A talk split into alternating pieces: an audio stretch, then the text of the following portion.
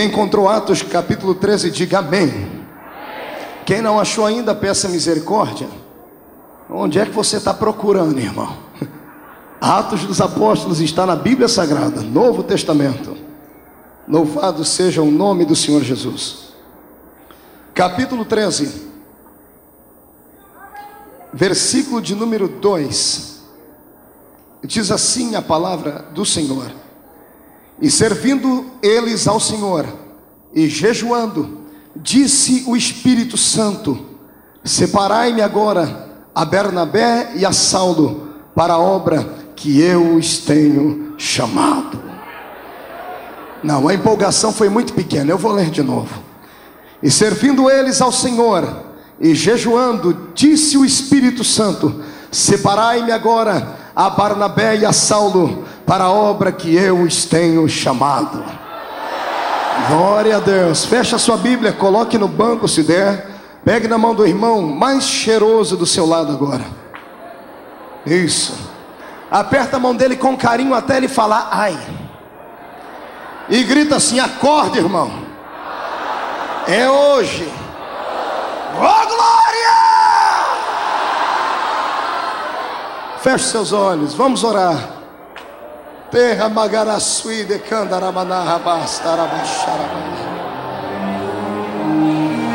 Aleluia. Senhor Deus, nós te glorificamos nessa noite. Te glorificamos por todos os dias da festa dos Gideões. Obrigado por esse vigésimo aniversário. Obrigado por aqueles que foram curados, por aqueles que foram batizados com o Espírito Santo. Obrigado por aqueles que receberam uma bênção. Obrigado por aqueles que foram cheios do teu Espírito por aqueles que aceitaram o Senhor como Salvador. Obrigado por aqueles que nos encontramos aqui, fizemos amigos. Te agradecemos porque o Senhor é Deus. Pai eterno, neste momento eu quero orar juntamente com este povo pela paz de Israel.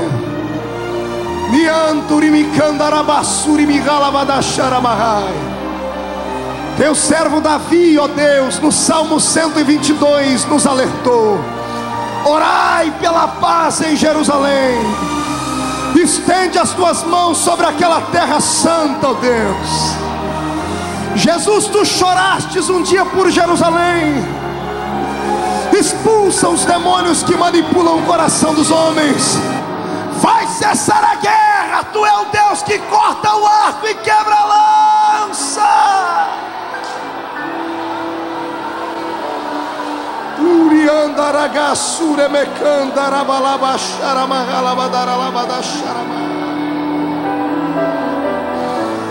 Senhor Deus, eu ainda continuo orando agora para completar a oração que o Senhor tem me dado.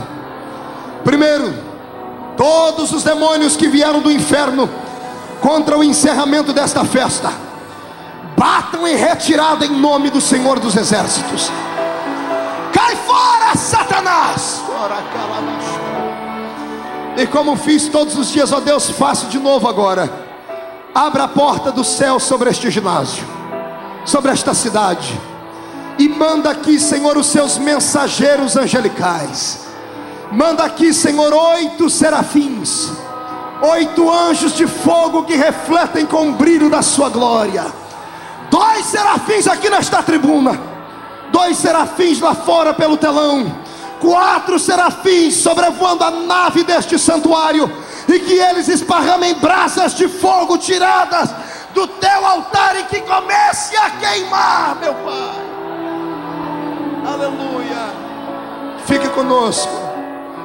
Me inspira a pregar a tua palavra em nome de Jesus Cristo. Aleluia. Os que têm um lugarzinho, tome assento. Aleluia. Eu sinto Deus aqui neste lugar. Aleluia. Os corações estão abertos para receberem a palavra do Senhor. Amados gideões, amados irmãos, queridos obreiros, simpatizantes da fé evangélica, pentecostais abençoados e tradicionais que nessa noite vão se tornar pentecostais. Estamos aqui em uma empreitada nesta noite para falar-vos um pouquinho do conteúdo da palavra do Senhor. Quando eu abro a minha Bíblia em Atos dos Apóstolos, capítulo 13, e olho aqui para o versículo de número 2, Três figuras me chamam a atenção aqui neste versículo. A primeira é a figura de um homem que dedicou a sua vida a servir a Deus, que era Saulo, uma vez transformado em Paulo. O segundo foi Barnabé, um ancião da igreja, homem de Deus, que ajudou Paulo a executar toda a sua chamada e gastou a sua vida fazendo aquilo que o Senhor lhe mandara. Tirando essas duas figuras humanas, uma terceira figura me chama a atenção aqui. E quando eu leio o seu nome, e quando começo a tentar imaginar por que é que o nome dele está aqui nesse texto, o meu coração bate mais forte. A Bíblia fala que o Espírito Santo estava naquele lugar. O Espírito Santo bradou dentro da reunião de oração, e foi ele quem decretou: separai para mim Barnabé e Saulo. Eu quero nesta noite falar aqui sobre o agenciador missionário. Quero tentar aqui, com rápidas palavras, mais sinceras palavras, conduzir este povo que aqui está reunido a uma intimidade maior com aquele que pode transformar qualquer um de nós aqui, de homens e mulheres anônimos, em verdadeiros baluartes de Deus nessa terra. Quero te apresentar o Espírito Santo do Senhor. Quem é este Espírito? O que é que ele faz? Por que é que a Bíblia Sagrada em Atos lhe dá tanta ênfase? Qual foi a ocupação dele na geração da igreja? O que era que este Santo Espírito sonhava para a igreja? Como era a atuação dele? O que é ele em essência? Seria ele apenas uma mera manifestação dos homens ou do pensamento de Deus para os homens? Seria ele, como dizem as falsas testemunhas de Jeová, apenas uma influência de Deus sobre a face da terra? estudando a Bíblia e na experiência pentecostal que Deus tem me dado, eu descobri que o agenciador missionário não é apenas um vento, não é apenas uma silhueta de Deus, não é uma, apenas uma imagem fantasmagórica de um ser que não podemos ver, mas podemos apenas sentir. Este Santo Espírito que a Bíblia está falando aqui, ele é Deus na sua totalidade. É Ele quem chama e vocaciona o homem para a santa obra missionária. Jesus Cristo morreu na cruz e salvou os seres humanos. E quando ele estava indo ao céu, ele disse: Eu vou para o Pai, mas não vou deixar vocês sozinhos. Eu vou mandar aqui um outro consolador. E enquanto ele não foi, o consolador não veio. Nesta noite eu quero que você abra o seu coração. Eu quero aqui que termine esta festa debaixo de uma unção de glória tão grande, que você saia daqui hoje enxergando aquilo que Deus quer que você veja. Eu estava numa dessas madrugadas no hotel conversando com alguns amigos, alguns pastores, e falávamos sobre o avivamento. E chegamos a uma conclusão: o avivamento já está entre nós. A diferença é que alguns aceitam e outros não aceitam. Aqueles que aceitam têm o coração aberto e têm a mente limpa para receberem. Brigam por ele, lutam por ele, gritam por ele e por isso recebem. Existem aqueles que ainda não entenderam o que é avivamento, não gostam de barulho, não gostam de mover de Deus, e eu acho que essas pessoas deveriam pegar a credencial de pentecostal que tem, rasgar ela e voltar para uma igreja tradicional, porque somos pentecostais, e reunião pentecostal sem barulho não é reunião pentecostal. Eu não estou falando apenas de um mero barulho de emocionalismo, mas algo que venha pela pregação da palavra, e é o que Deus vai trazer entre nós aqui nesta noite. Se eu tenho algum pentecostal que concorda comigo, Levante a mão para o céu e dê um glória. É, Deixa-me lhe falar quem é este Santo Espírito. Para falar a história do Espírito Santo, para contarmos aqui a saga da trajetória deste Deus em essência, em poder e graça, eu tenho que te conduzir a um passeio pela Bíblia Sagrada. Tenho que te levar agora, logo para o primórdio, para o princípio dos princípios. E quero que você dê, assim, de relance, uma lembradinha na Bíblia, lá no que está escrito em Gênesis, capítulo 1, verso 1 e 2. Do princípio criou Deus os céus e a terra. A terra era sem forma e vazia, e o Espírito do Senhor pairava sobre a face das águas. A palavra pairava no original em que for escrita a Bíblia, diz assim: aquele que se movia sobre a face das águas. Quando eu olho para o texto de Gênesis, eu já começo a me alegrar como pentecostal que sou, porque eu descubro aqui uma das principais características do doce, meigo e divino Espírito. A primeira vez que ele aparece aqui na Bíblia Sagrada, ele já aparece se movimentando, ele aparece não parado, não paralisado, porque o Espírito do Senhor não é um espírito estatizado, não é um espírito mumificado, não é um espírito enjaulado, atribulado, ele é um espírito de movimento, ele precisa de vida para se movimentar. Se você ficar parado aí, parecendo estátua de museu, ele não vai te tocar, mas se houver alguém aqui que está com coragem de chacoalhar o esqueleto na presença de Deus, o Espírito do Senhor vai se apossar de ti, porque Ele é um espírito de movimento. Levante a mão para cima, dê um tapinha nas costas do seu irmão assim e diga para ele: o Espírito Santo é um espírito de movimento. Querido, me dê um pouquinho mais de retorno aqui. Ele é um espírito de movimento. Olhe para cá, quando eu olho para a essência da criação e eu vejo o Espírito pairando sobre a face das águas, antevendo como aquele que seria ainda uma grande bênção para os nossos corações da terra. Eu vejo já a atuação dele. Se no princípio ele se movia sobre a face das águas, agora ele vem se mover sobre os corações quentes que estão aqui neste lugar nesta noite. Eu fico ainda imaginando como foi que Deus deu este Santo Espírito ao homem. Deus entregou o Espírito Santo ao homem para que lhe fosse companheiro desde o primórdio, quando Deus cria Adão, quando Adão ainda era apenas um boneco. Eu disse isso aqui num desses dias que preguei.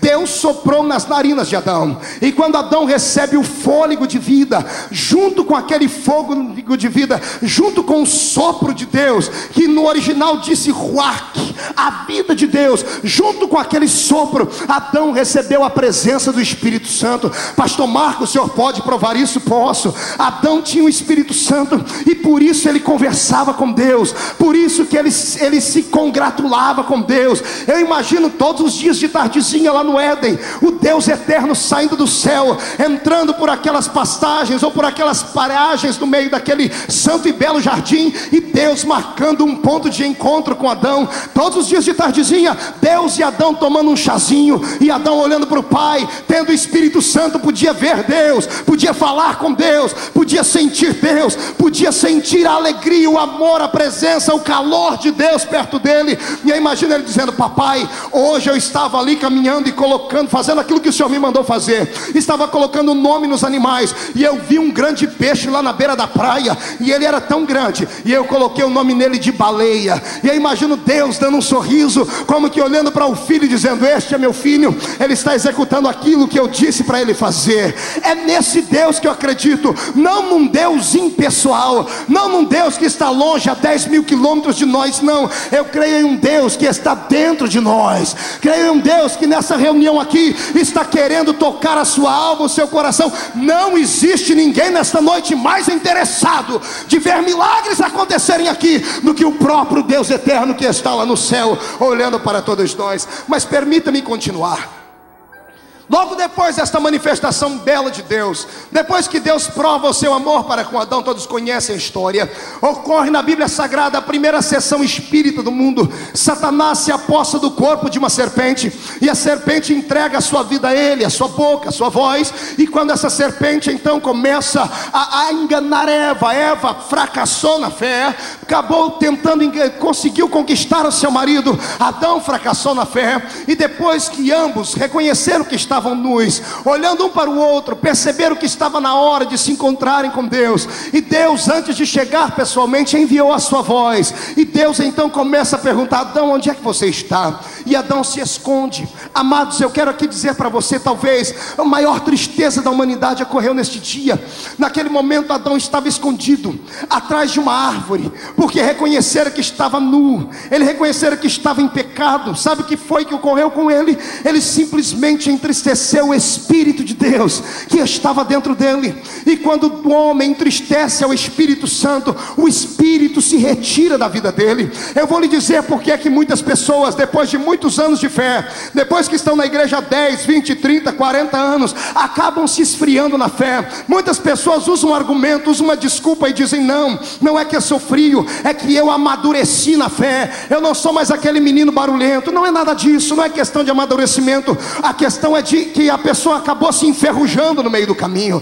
A caminhada foi tão grande, o esgotamento espiritual foi tão grande, que no meio da caminhada a pessoa acabou entristecendo o Espírito Santo. E uma vez que o Espírito Espírito Santo se entristece, ele se retira por um momento, porque a santidade de Deus é expressa nele. Agora você mesmo que está aqui nesta noite, batizado com o Espírito Santo e há muito tempo não fala em línguas, há muito tempo não é renovado, não tente procurar questões humanas, pessoais para dizer que o Espírito te abandonou, é porque dentro da sua alma alguma coisa aí feriu o Espírito Santo, e não é que ele foi para muito longe, ele apenas se retirou da sua vida por um pouquinho, para que você percebesse que sem ele não dá para viver. Davi um dia olhou para o céu e disse: Deus, não é tires de mim o teu Santo Espírito. Amados, há uma diferença muito grande entre um homem que tem o Espírito de Deus e o que não tem. Vou lhes dizer agora: o que não tem o Espírito de Deus, o coração dele é igual a um cubo de gelo, frio, calculista. O que tem o Espírito de Deus, o seu coração é um abraço de fogo tirada do trono de Jeová. Aquele que não tem o Espírito Santo de Deus, ele é igual um carro importado, bonito, tem pompa, tem presença, tem várias formações, mas não sai do lugar, não tem combustível. Aquele que tem a presença do Espírito Santo, ele pode não ter aparência nenhuma, pode parecer um fusquinha meia-meia caído aos pedaços, mas o tanque está cheio de combustível. Da partir daqui, ele vai embora para lá. Eu quero saber onde é que tem um crente cheio do Espírito Santo aqui. Deixa eu ver. Aqui no púlpito temos homens de Deus cheios. Aleluia, temos. Isso é glória, isso é glória. Deixa-me lhe dizer. O homem perdeu o Espírito Santo. Mas ele não saiu da terra ainda, ele permaneceu por ali, tentando encontrar um coração para operar. Ele encontrou o coração de Abel. E uma vez estando dentro do coração de Abel, os ciúmes do outro que não tinha sua presença, fez com que Abel matasse. A geração dos homens era horrível. Os homens começaram a casar e dar-se em casamento, a matar e a roubar e a destruir toda a miséria possível. E o Deus do céu lá de cima olhou para a terra decepcionado. E Deus procurou um homem na terra depois disso. O nome dele era Noé.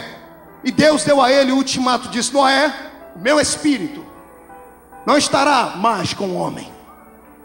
Neste dia, o Deus do céu convocou o Espírito Santo para que saísse da terra e voltasse para dentro dos portões celestes. Um dia de escuridão na terra. O homem sem o Espírito Santo, para mim, o símbolo mais propenso que eu posso dar a ele é de um porco. Por quê, pastor Marcos? Porque o porco é um dos únicos animais que não tem articulação no seu pescoço. Você nunca vai ver um porco olhar para cima, porque o seu pescoço não tem articulação. Assim é um homem sem a presença de Deus, sem o Espírito Santo não consegue olhar para cima, não consegue ter um vislumbre dos milagres e da glória do Senhor. A sua visão é terrena, só olha para as coisas dessa vida, e estes foram os homens que se levantaram logo depois que Deus retirou o Espírito Santo da terra. Diz a Bíblia que havia um homem na terra cujo nome era Nimrod, logo depois do dilúvio. Este homem era tão mau que a história diz que ele se casou com a mãe, tendo matado seu pai, e teve filhos com ela uma geração de homens pervertidos, cujo coração era o trono de Satanás, foram os homens que se levantaram na terra sem a presença do Espírito Santo. Não havia paz na terra. Não é uma, nem duas, mas várias vezes a Bíblia Sagrada diz que o pecado dos homens subia para o céu em cheiro de coisa podre. E imagine Deus lá do céu olhando para todas essas situações. Não foi uma, nem duas, nem três vezes que Deus quis destruir o homem. Deus queria destruir o homem, porque o homem sem o Espírito Santo para nada presta. É uma folha seca caída no chão. Vai para onde o vento pode levá-la. O homem sem a essência do Espírito Santo é maligno, é maldoso, é invejoso, é egoísta. O homem sem a presença do Espírito Santo não pode entrar em contato com Deus. Ele não passa de uma criatura natural.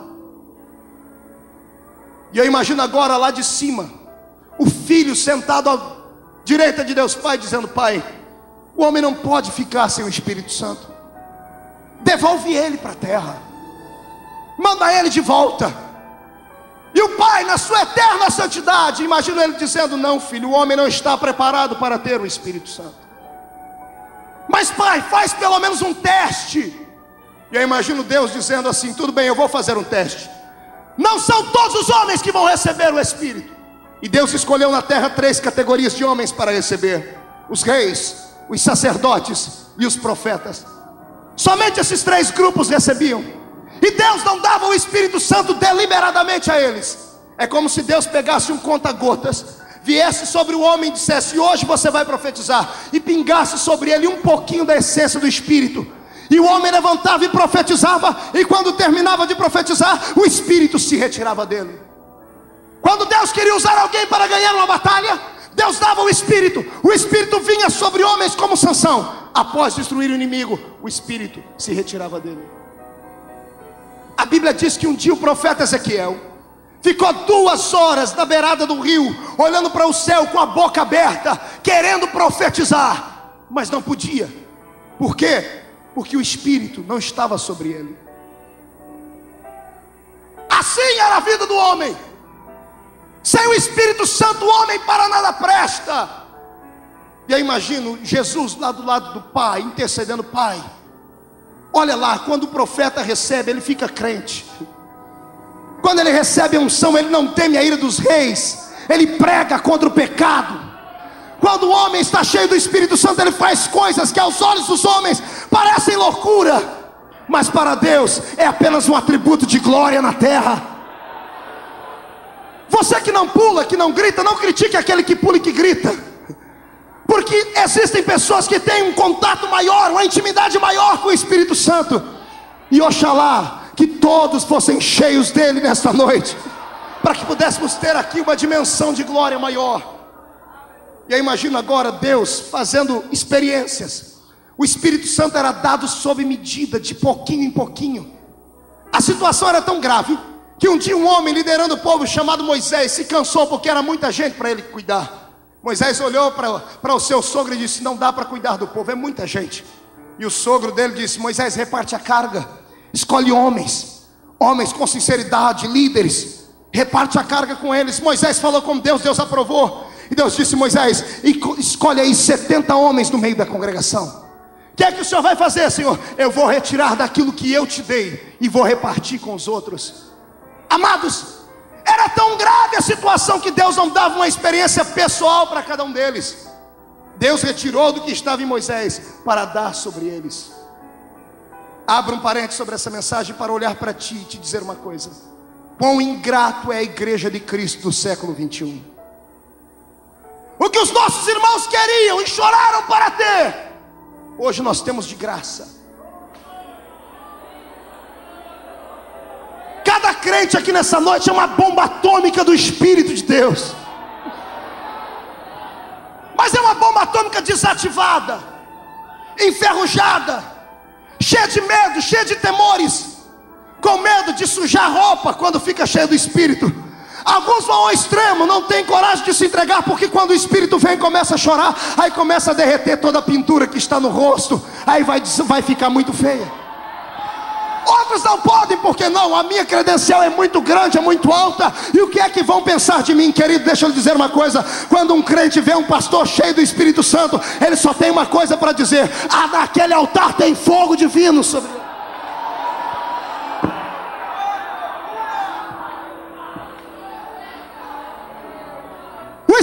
Do Senhor está aí com os olhos estatalados sobre este ginásio procurando alguém onde ele possa repousar e usar. Mas quem é que tem coragem? Quem é que tem coragem de enfrentar os reis? Quem é que tem coragem de enfrentar os poderosos? Quem é que tem coragem de colocar a sua bandeja, a sua cabeça em uma bandeja de prata para ser cortada logo mais depois de ter pregado uma palavra de vida? O Espírito Santo não pode descer sobre frouxos. O Espírito Santo não pode descer sobre homens que se prendem a sistemas. O Espírito Santo não pode usar homens que são apegados a cartilhas. O Espírito Santo é maior do que cartilha, é maior do que tudo. Ele é Deus.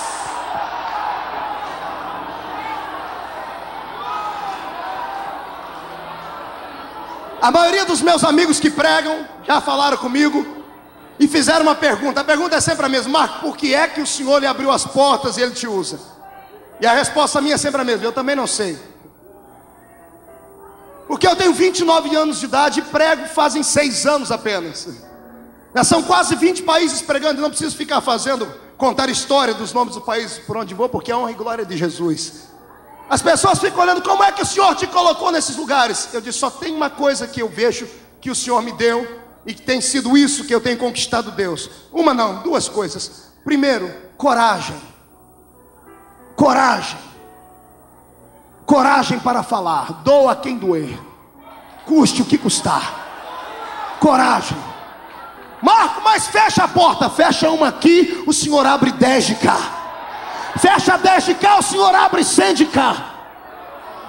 Por centenas de vezes eu vi alguém dizer: Marco, você chegou no nível bom agora, agora maneira o seu jeito de pregar. Eu falei: Eu sou maluco, rapaz. Se eu parar de pregar desse jeito, ninguém mais me convida para pregar. Esse é o estilo que o Senhor me deu, é a autoridade que o Senhor me deu, e não tem demônio que tire ela de mim. E a segunda? Essa segunda vai doer em muita gente é amar e respeitar a noiva de Cristo. É antes de sair daqui, um pequenino vir lhe pedir uma oração, lhe pedir um abraço, não fechar a cara e não empurrar eles. É você dar um abraço neles e orar com eles. É abençoar esses pequeninos de Deus. Ah, Marco, mas cansa, cansa, mas amanhã todos os pregadores têm o dia inteiro para dormir. A gente descansa depois. A igreja de Cristo tem que ser recebida como noiva que é. Se queres uma bênção, isso significa ser cheio do Espírito Santo. A igreja concorda? Então levante as duas mãos para cima e brade glorificando o nome do Senhor.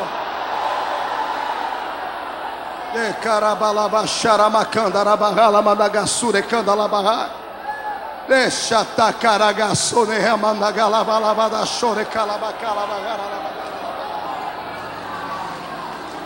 Vamos lá, vamos continuar.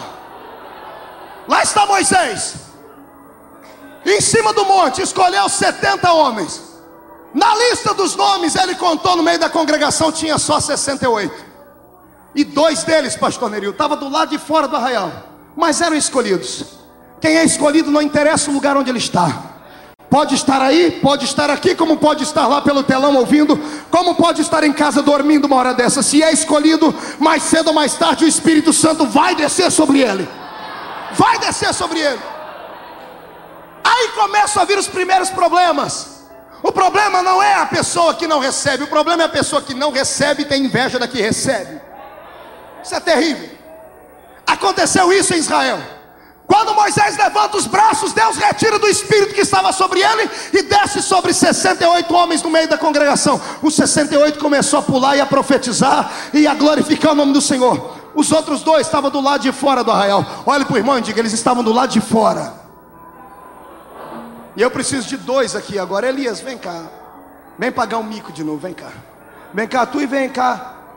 Não, esse aqui é mais doido que ele. Fica os dois aqui no canto. Eudade e Medade. Moisés está lá no monte de mãos erguidas, o Espírito descendo sobre o povo. Os dois estavam do lado de fora do arraial. Amém? Quando o Espírito saiu de Moisés e entrou dentro deles, os dois foram cheios do Espírito Santo. Amém, senhores? Sabe como é que é ficar cheio do Espírito Santo? Você já sabe, né, Não é a primeira vez. Olha o que foi que aconteceu. Quando descer, vocês ficam cheios aí, pula, grita. Moisés estende os braços e o Senhor retira dele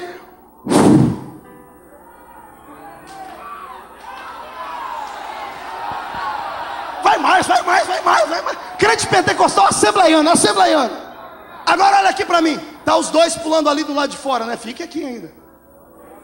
Do meio do nada sai um daqueles crentes enxerido, irmão. Daqueles crentes geladão, aquele sorveteriano. Sai do nada e vem caminhando lá de fora do arraial com a enxada aqui nas costas. E quando ele chega, tá os dois pulando. Pula, pula, pula, pula, pula. Já se esconde daqui. Ah! Que escândalo! Volta para cá, pode sentar, pode sentar. Cidadão vem e diz: Que escândalo! Que meninice! Que coisa de pessoa desequilibrada! Mente pentecostal insana! Quando ele vê aquilo, sabe o que ele faz? Ele não vai lá falar para eles parar, não é besta. Quem é besta de tocar num homem cheio do Espírito Santo?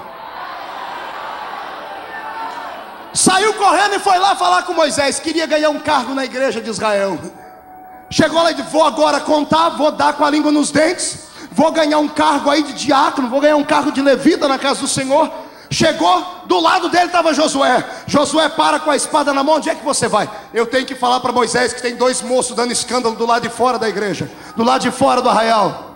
Josué diz: Pode deixar que eu levo a notícia para Moisés. Josué também era crente, bem religioso. Fechou a cara, entrou na sala de Moisés com a espada na mão e disse: Moisés, tem dois moços do lado de fora do arraial, pulando, gritando, profetizando. O que é que faz? Manda parar agora, eles estão dando escândalo. Moisés dá uma olhadinha para ele. Imagina Moisés abrindo um sorriso colgate.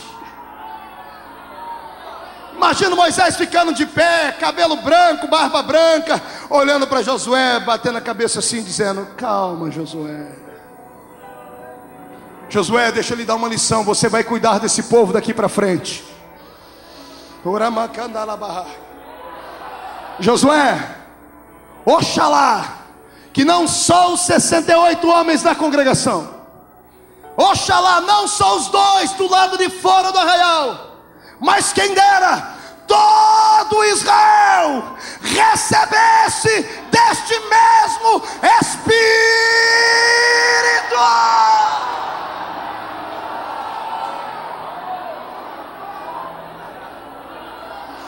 Tuna magandarabacharamakalabarras. Somos uma geração eleita e pentecostal. Somos crentes vasos de fogo de Jeová. Ninguém pode conter aquilo que está dentro de si. Se o Espírito do Senhor se apossar de ti hoje, não dê atenção a esses crentes que estão do seu lado que não acreditam. Entra no mistério, entra no reteté, pula, grita, planta a bananeira, salta, fica de pé, sai correndo, profetiza, mas deixa Deus tomar posse de ti. É desse jeito. Vamos continuando a história. Eu imagino que nesse episódio Deus deu uma olhadinha para a terra, olhou para Jesus e disse: Meu filho, está chegando a hora. Um dia eu vou mandar esse espírito de volta para a terra, porque ele não devia ter saído de lá. Passam-se os anos, e os homens começam a clamar, a dizer: Deus manda o seu espírito. Deus começa a dar visões a profetas. É profeta Ezequiel entrando dentro do rio do espírito. É o profeta Abacuque vociferando, dizendo: Deus, aviva a tua obra. É o profeta Jeremias dando uma olhadinha na olaria de Deus e vendo Deus fazendo seus vasos. E um dia, Deus estava inspirado. E eu imagino Deus dizendo: Quem é o profeta da época? Quem é o profeta do momento? E alguém diz para ele: Senhor, é Joel, é o menino que está lá no meio do povo. Pois bem, Espírito Santo, vai lá sobre Joel agora, porque eu vou fazer a promessa para o meu povo. Joel sai de casa, vai para o meio da rua, usa o seu megafone natural, a sua boca, bate palma, atenção Israel, está vindo um recado de Deus agora. Israel para, profeta Joel levanta a mão para cima e diz: Assim diz o Senhor, nos últimos dias derramarei do meu espírito sobre toda a carne. Oh, aleluia!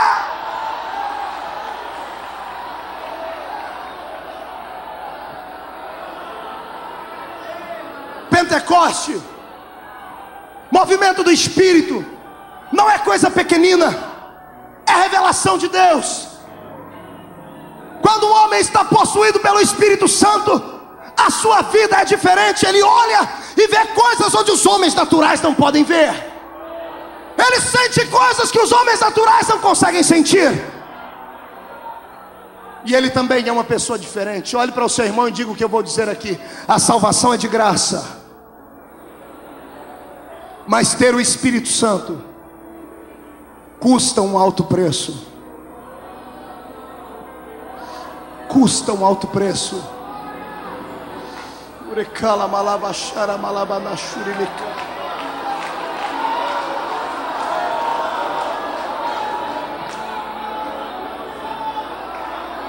Estava pregando uma vez em um certo lugar aí do mundo, num país da Europa.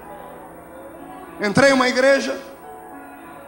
Dentro daquela igreja tinha pelo menos umas 100 pessoas. E eu entrei dentro da igreja o pastor, muito forte, bonito, olhou para mim e disse: Pastor Marco, deixa eu lhe dizer uma coisa. Aqui nós somos diferentes dos brasileiros. Nosso povo é um povo mais culto, mais estudado, é um povo mais preparado. Então aqui o senhor não vai ver aquelas coisas que o senhor vê no Brasil. O povo pular com o pé só, gritar, dançar. Não é que não sejam cheios do Espírito, é que somos europeus. E eu fui pregar naquela treva. Você ri porque não era você lá.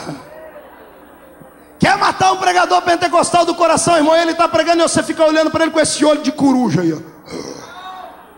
Quer matar a gente do coração? Você cruzar o braço e desafiar ele. Vamos ver se você é bom pregador. E eu comecei a pregar. Pastor Hector, não sei se o senhor está entendendo.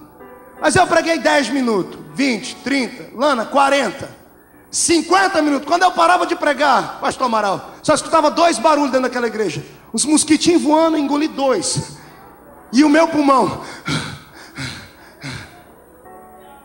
E pregador pentecostal é uma benção. Quando ele começa a pregar, não tem barulho, irmão, ele quer bater. Até se equilibrar não é fácil. Mas eu fui fiel. Preguei, irmão. Pregador pentecostal, ele é igual garimpeiro. A igreja que ele entra é igual aquelas minas de ouro, minas de, de, de pedras preciosas. Ele sabe que lá dentro tem. Ele pega a palavra que Deus deu a ele, que é a sua picareta aqui, e vai e começa a bater nos muros, até achar a pedra preciosa. O verdadeiro só para de pregar quando acha. E nessa noite eu não vou achar uma pedra preciosa, eu vou achar todas as pedras preciosas que estão dentro desse lugar. Aí eu vi. Depois de 50 minutos pregando, me deu desespero. Eu falei, Jesus, mas eu jejuei, eu orei, aí a gente começa a argumentar com Deus, né? Pedi para eles ficar de cabeça baixa. E eu falei, Senhor, eu tentei, eu fiz, eu fiz. E o Senhor disse, filho, não adianta você tentar pregar isso aqui. Por, por que, Senhor? O problema não é que eles são europeus. O problema é que há anos eu não entro dentro dessa igreja. Eu falei aqui uma coisa na sexta-feira, e parece que fui questionado numa das mensagens que foram pregadas, quando eu disse que existem igrejas que há um trono de Satanás dentro delas, e quando existem pessoas sentadas no trono delas, sentadas no próprio colo do diabo, isso não é mentira, está na Bíblia Sagrada, no livro de Apocalipse. Escutem. Fazia anos que o meu Jesus não entrava dentro daquele lugar. Ele me disse isso. E eu falei, Senhor, então o que é que eu vim fazer aqui? O Senhor disse: Eu quero trazer um renovo aqui, por isso eu te trouxe aqui. E eu falei, mas eu já preguei, eu já preguei. O Senhor falou, não adianta pregar, tem comichão no ouvido. E o que é que tem que fazer? Aí o Senhor disse para mim: só sinais para quebrar esse povo. E eu disse: o que é que eu faço? O Senhor disse: manda fechar as portas da igreja. E eu gritei: fecha a porta da igreja. O diácono olhou para mim: fecha a porta da igreja. Ele fechou a porta. Fechei a Bíblia e o Senhor disse: Tu vai pregar por revelação agora.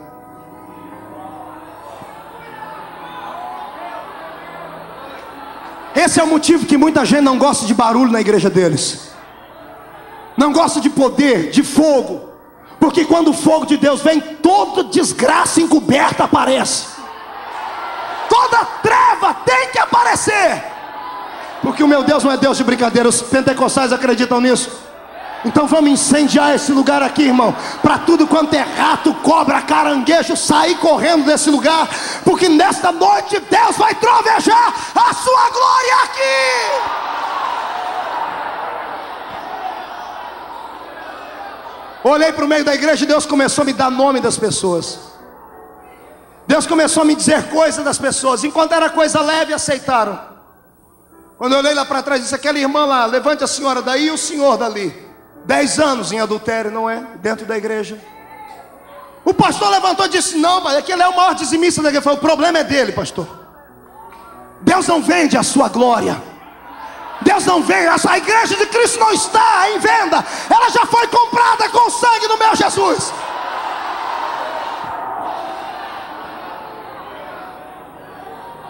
Meia hora depois, pastor Hector a glória de Deus desceu sobre aquele lugar. Jesus batizou 39 pessoas com o Espírito Santo. Aí eu vi os europeus pular com o pé só, plantar bananeira, gritar, conversar com a parede. Você já viu o crente conversar com a parede, irmão? Pastor Marco, isso aí é loucura, é claro. Deus só dá o Pentecoste dele aos loucos pelo Espírito. que é que você acha que Deus encheu Moisés? Porque quando Deus falou, Moisés, vai conversar com aquela pedra, Moisés não questionou, Deus é uma pedra. Se Deus mandar você conversar com a pedra hoje, conversa. Mas só pode aceitar quem está no mesmo espírito. Só pode aceitar quem está debaixo da glória. Terminou, irmão, aí mudou a situação. Estava indo embora no outro dia, quando eu estava chegando no aeroporto de Lisboa. Ih, falei o nome do país, não queria falar. Saiu sem querer. Cheguei no aeroporto, vieram os irmãos se despedir, me abraçaram, me beijaram, tudo. Quando eu estava indo para o embarque, chegou um correndo, Reuel, a gravata para trás, bem bonito, os europeus são bonitos, gritando: Pastor, pastor, pastor, espere, espere. E eu olhei para trás, eu e a comitiva, e lá veio ele: Pastor, pastor, eu fui o único que não estava na igreja ontem, pois. Foi e daí? Sou o único que não fui batizado com o Espírito Santo. Eu vou e daí? E daí que o senhor está indo embora e está levando o batismo consigo? E eu disse: Não, não estou. Jesus pode te batizar aqui agora. Ele, glória a Deus. O pastor chegou, pastor Marco. Aqui não. Eu disse: Por que não, pastor? Pastor, aqui é o, aqui é o, aqui é o, é o cartão postal da Europa. Você não vê as pessoas ricas que vão para todos os lugares do mundo, tem, do, da Europa, que passaram por aqui. Olha, dê uma olhada na suntuosidade daquele lugar, na beleza, nas coisas tudo no lugarzinho. Eu falei, pastor, eu não sou daqui, pastor. Ele é claro, você é do Brasil. Eu falei, não, pastor, em assuntos espirituais, eu não sou brasileiro nem português, eu sou celestiano.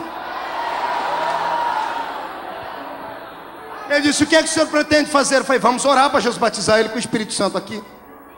Ele pediu assim: Mas pelo amor de Deus, o senhor não faz barulho como lá na igreja, não? Um pouquinho menos. Eu falei: Tudo bem. Reunimos assim uns oito em volta dele, irmão, e ele ficou no meio. E o pastor abraçou e ficou num ponto estratégico.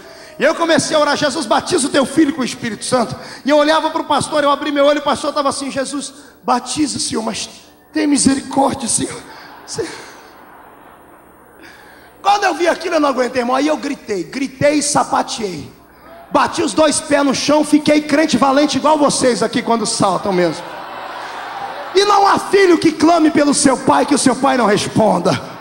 E Jesus batizou o moço com o Espírito Santo, mas batizou com fogo, irmão. Não foi aquele batismo igual a gente vê por aí, não, que a pessoa recebe o batismo, você olha para ela, ela está com a cara feia, fazendo assim, glu, glu, glu, glu, glu. Isso é, isso é a língua do peru, irmão. Batismo com o Espírito Santo, o camarada grita que você vê a goela dele balangar lá dentro, assim, ó. Aleluia!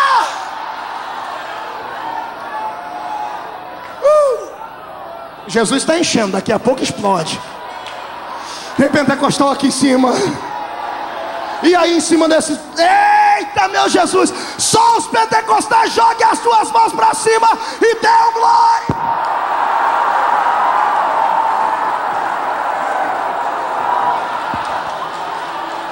Haramagasure Kandaramandalabashura uh!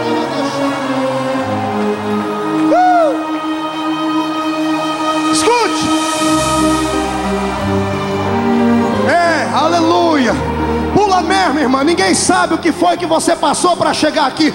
Ninguém tem nada a ver com a sua vida. Adore a Deus. Adore.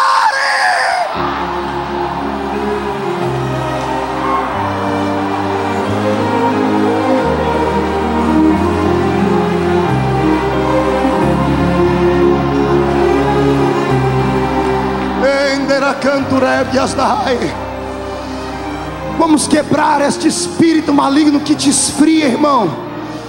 Saia daqui hoje como uma força geradora de poder de Deus.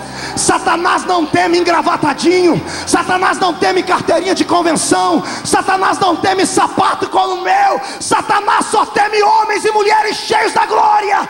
Cheios da glória. Cheios da glória.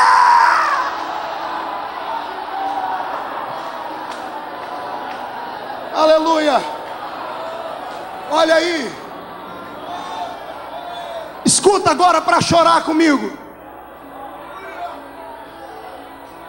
Quando Jesus fez aquela obra fantástica, estava entrando já para o embarque. O pastor da igreja gritou: Pastor Marco, espere um minuto. E ele pediu para que as ovelhas ficassem num canto. Se você for espiritual, você vai chorar comigo. Ele me chamou num cantinho, abaixou a cabeça e disse: Pastor, eu fiz seminário muitos anos. Já li a Bíblia várias vezes. Falo alguns idiomas. Mas eu nunca senti isso, pastor. Assembleia de Deus não era outra igreja, era a nossa igreja. E ele disse assim para mim, pastor, me ensina a batizar com o Espírito Santo. Isso não é para rir, é para chorar, irmãos. É para chorar. Estamos perdendo para padres. Até o movimento carismático fala em línguas. Não sei que raio de língua é aquela, mas eles falam lá. Nós temos o Espírito verdadeiro. Nós dizemos que somos pentecostais, mas entramos numa reunião como essa e fechamos o coração. Deixa Deus te encher.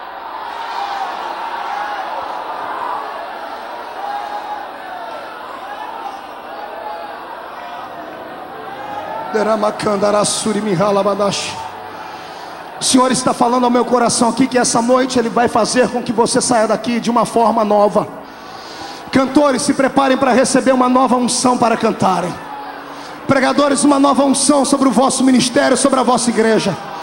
Você que ouve pela sua casa, Deus vai visitar a sua casa com a presença do Espírito Santo.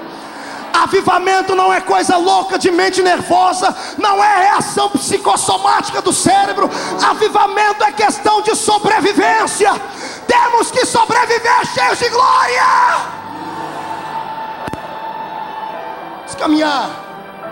Estou terminando, até meia-noite a gente acaba aqui. Abra mais o retorno para mim um pouquinho. Passou o tempo. E o Espírito não descia. Na profecia de Joel, até o Novo Testamento, são 835 anos. Deus se calou com o homem. Os últimos 400 anos, Deus se calou literalmente. Não houve manifestação profética. Não houve sinais nem maravilhas. O período interbíblico entre Malaquias e Mateus, Deus se calou. Mas quando Deus promete, Ele faz o quê? Quando Deus promete, Ele. Quando Deus promete, Ele. Passe o tempo que passar. Se Ele prometeu, vai acontecer. E a promessa de Deus para essa noite é que esse lugar vai tremer e vai se cumprir. Escute, 835 anos depois, se levanta o primeiro profeta do Novo Testamento. Ele era um camarada diferente, sabe, Virso? Diferente.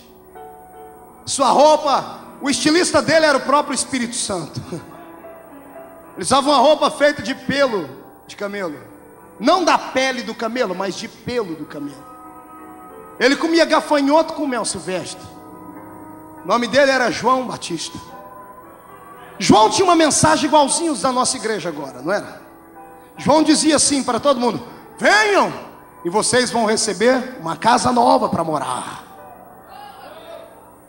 Dê que Deus vai lhe devolver em dobro. Não era assim não? Venha que Deus vai lhe dar carro zero. Não era essa a mensagem. Venha que você vai ter a sua empresa lá em cima. Não, ele olhava para as pessoas e chamava elas assim: Você é um sabiá. Era assim que ele dizia. Então ele dizia assim: Você é uma florzinha de Jesus. Não, o que é que ele falava?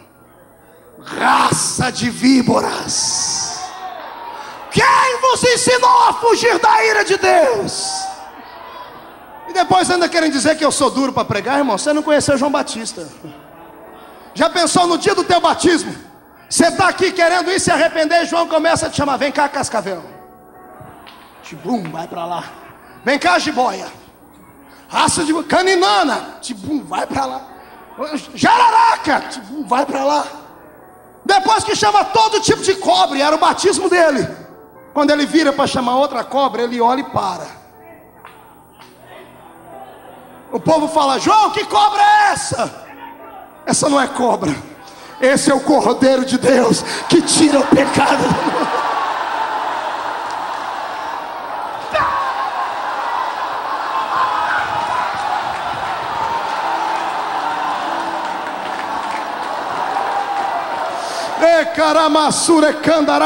Ô oh, irmão, como é duro não ter o Espírito Santo, hein?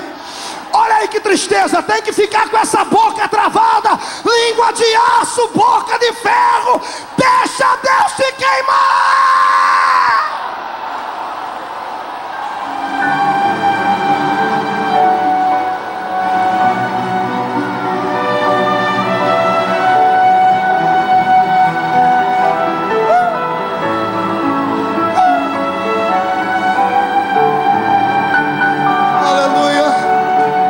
Sentindo o Cordeiro de Deus aí? Estão sentindo a presença do Cordeiro de Deus aí? Aleluia. Escute mais um pouquinho. Lá vem. Quando ele vai, o cordeiro está ali, ele não manda o cordeiro vir, ele vai até ele. Alguém grita lá atrás: Quem é esse? Que até o Batista respeita.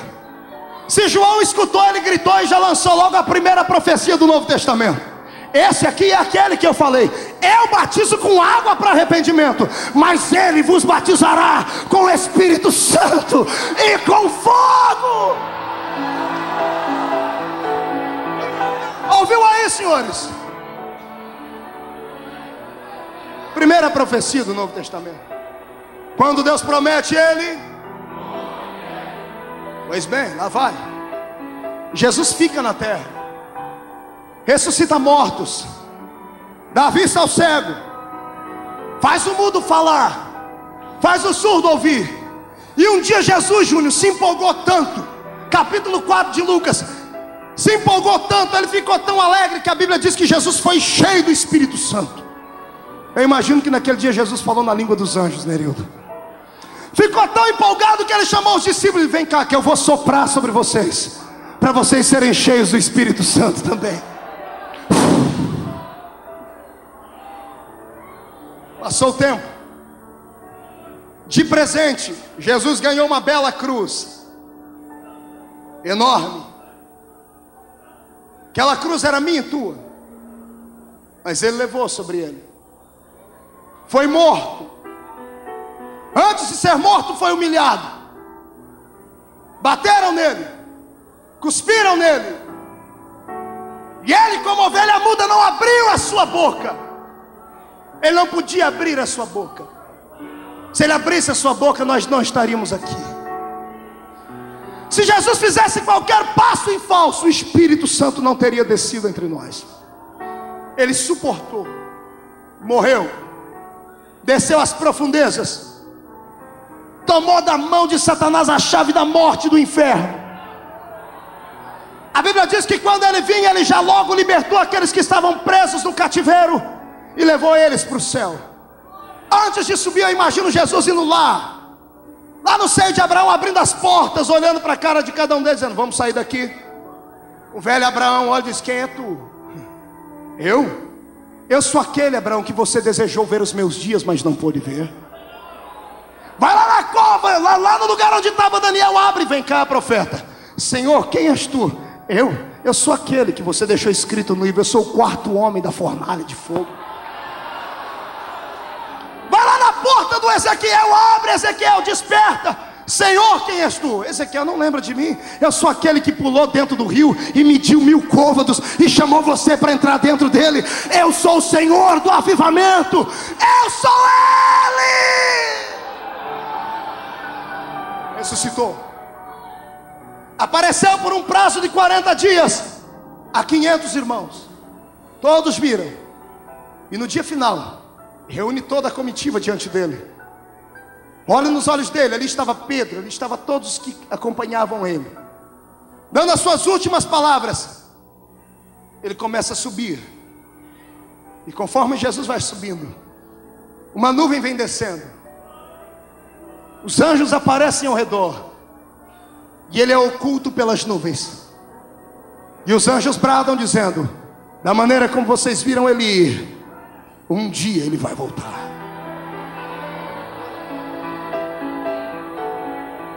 Terminou, pastor? Não.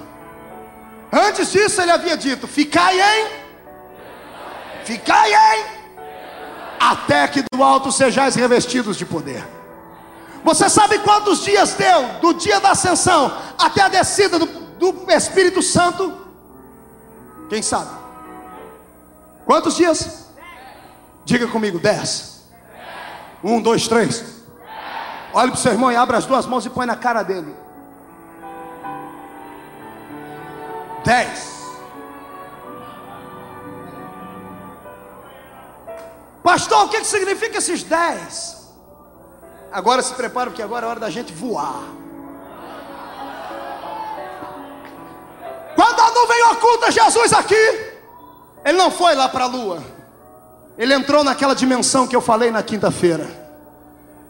Quando abre-se a dimensão do céu de Deus, eu imagino os anjos em uma comitiva esperando Jesus.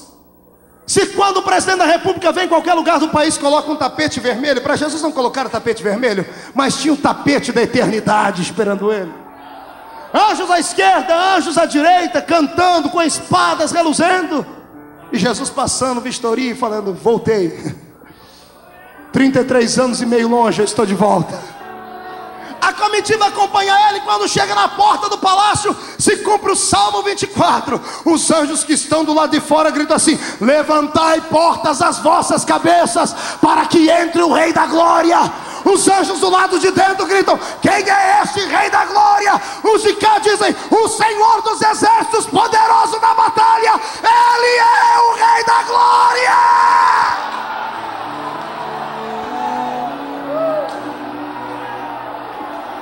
Adore a Ele, adore a Ele, adore a Ele, adore a Ele, adore a Ele.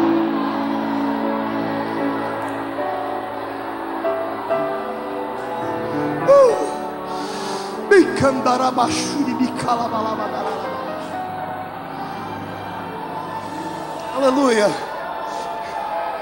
Eu sinto Ele aqui. Terminou, pastor?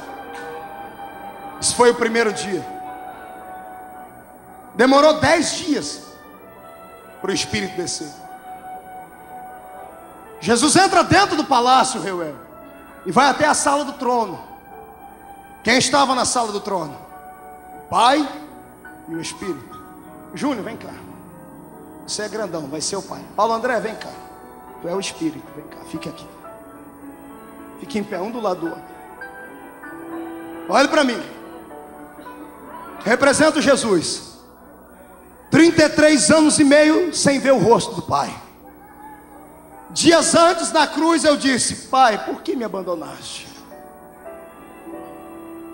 Dias depois eu estou lá dentro da sala do trono. O Pai de um lado, o Espírito Santo do outro. 33 anos e meio sem ver. Se você ficasse tanto tempo sem ver seu pai, o que você faria quando visse?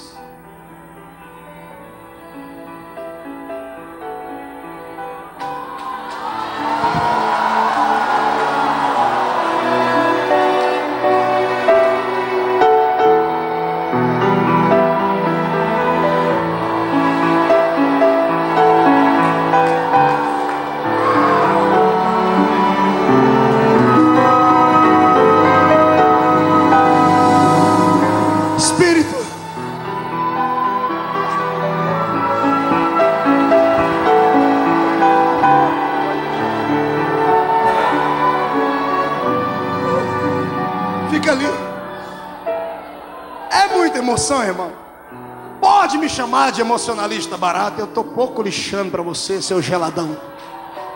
Eu quero a Deus. Eu quero a Deus.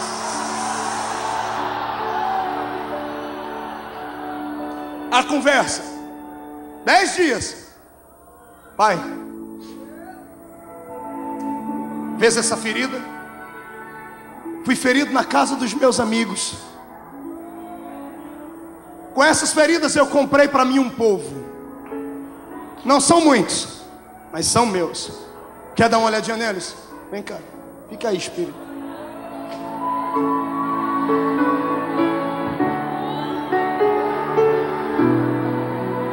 Pelo poder dele, como Deus, desapareça o chão do céu, venha a dimensão do espírito do homem. Que apareça Jerusalém eu quero cenáculo. Some telhado. Pai, olha lá. 120 pequeninos. 120. Não são muitos, mas são meus, é o meu exército. O inferno está maluco com eles. E vai ter que ficar, porque eles vão despovoar o inferno e vão povoar o céu. Adore!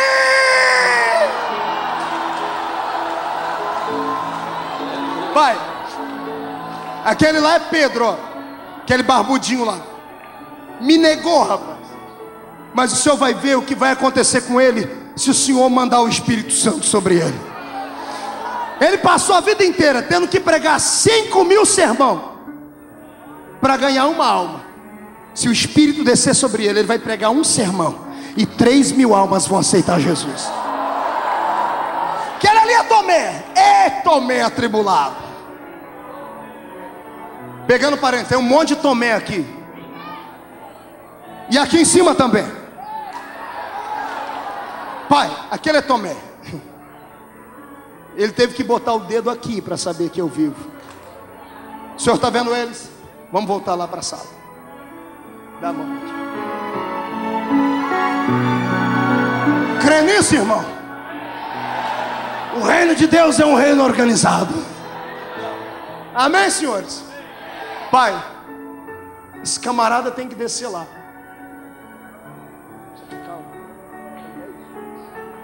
O senhor tem que deixar ele lá. Aí Jesus intercede, pastor Cizinho, no primeiro dia, pai, manda ele lá. E o pai faz assim. Uh -uh. Uh pai, mas manda. o povo não está preparado. Mas pai, o povo precisa deles. Não. Pai. Não. Fique aqui. Primeiro dia. É assim. Por que é que a Bíblia diz que Jesus é o intercessor nosso, porque ele é sumo sacerdote. Porque ele foi para o céu. Jesus é diferente desses outros que fazem religião por aí. Todo mundo faz religião e abandona ela. Jesus não, ele fez a dele e foi para o céu interceder por ela. Pai, não vai mandar mesmo? Primeiro dia, Jesus no céu dizendo: Senhor, manda o seu poder. Pai, não quer. Então escuta a oração deles. Aqui embaixo, 120 orando, pastor Cecílio. Senhor, manda já o teu poder. Manda, Senhor, sobre nós o teu poder. Manda, Senhor, sobre nós o teu poder. E batiza cada um.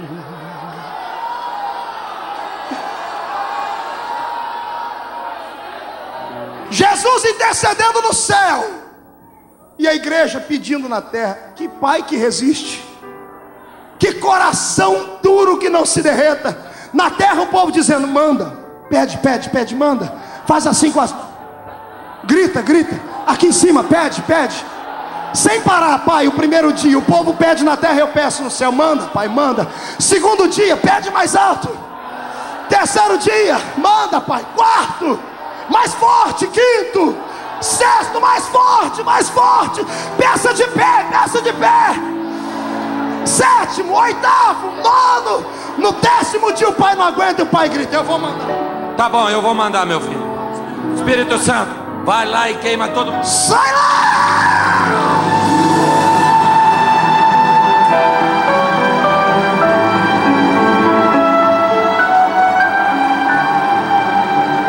Receba a presença dele agora onde houver um crente batizado com o Espírito Santo, receba autoridade línguas agora. Agora, queima!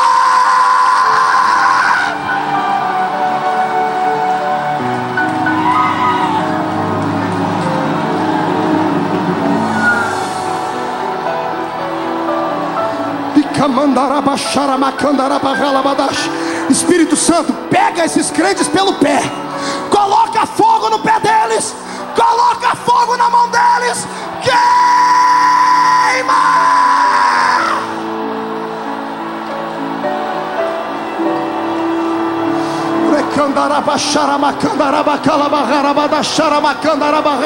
Quem está sentindo a presença do Espírito Santo aí, dê valor ao que você tem, dê valor ao que você tem, dê valor ao que você tem, dê valor ao que você tem, adore a Ele.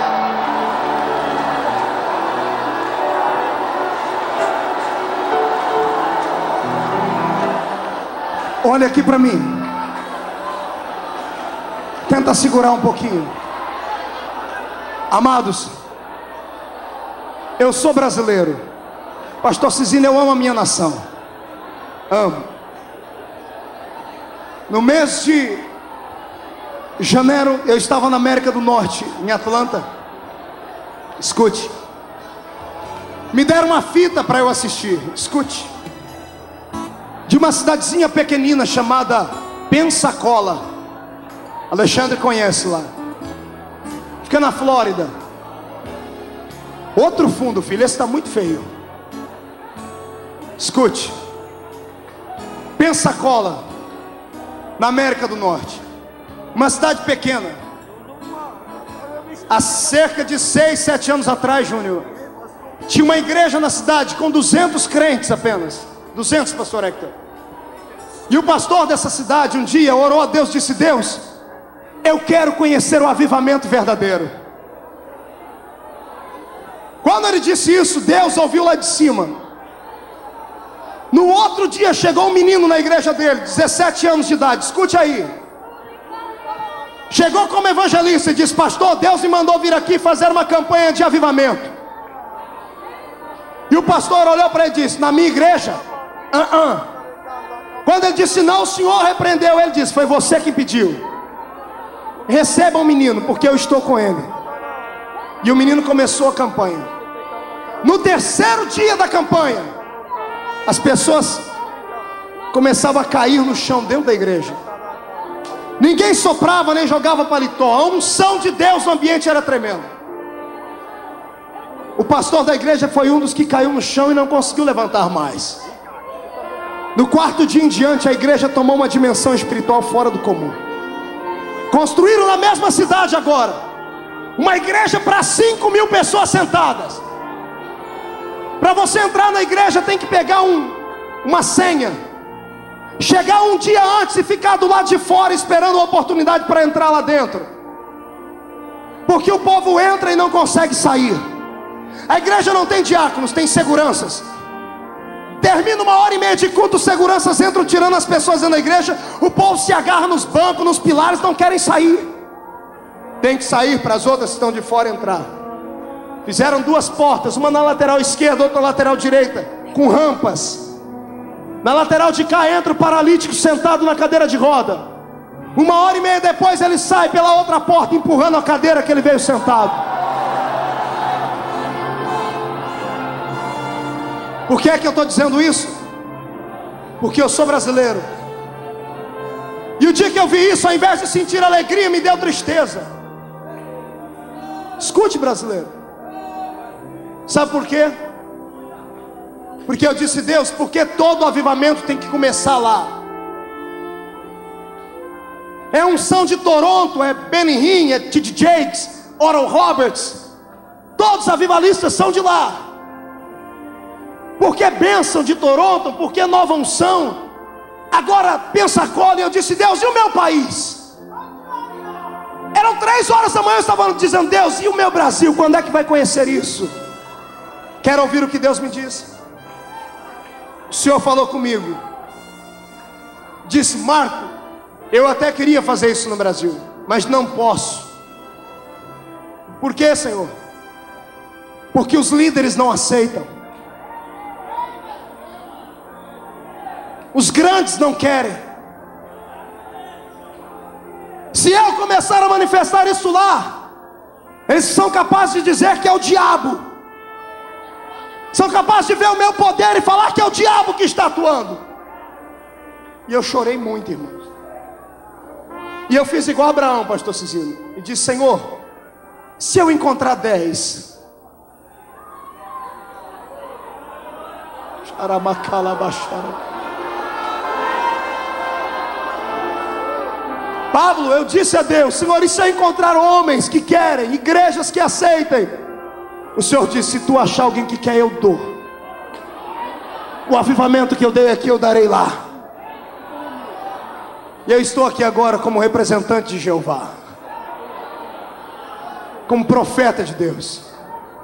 E quero saber quantos querem um avivamento.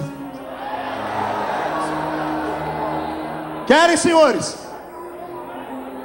Mas e se começar a cair gente dentro da sua igreja? Tu não vai excluir, não vai chamar de menino, não vai maltratar os pequeninos. E se começar o povo a correr dentro da igreja, é profetizar. E se Deus começar a desenterrar os pecados escondidos,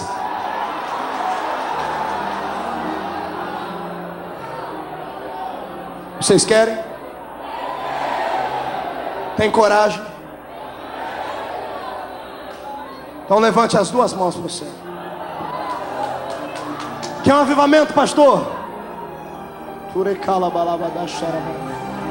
Pastor Hector, vai levar para Cuba este avivamento.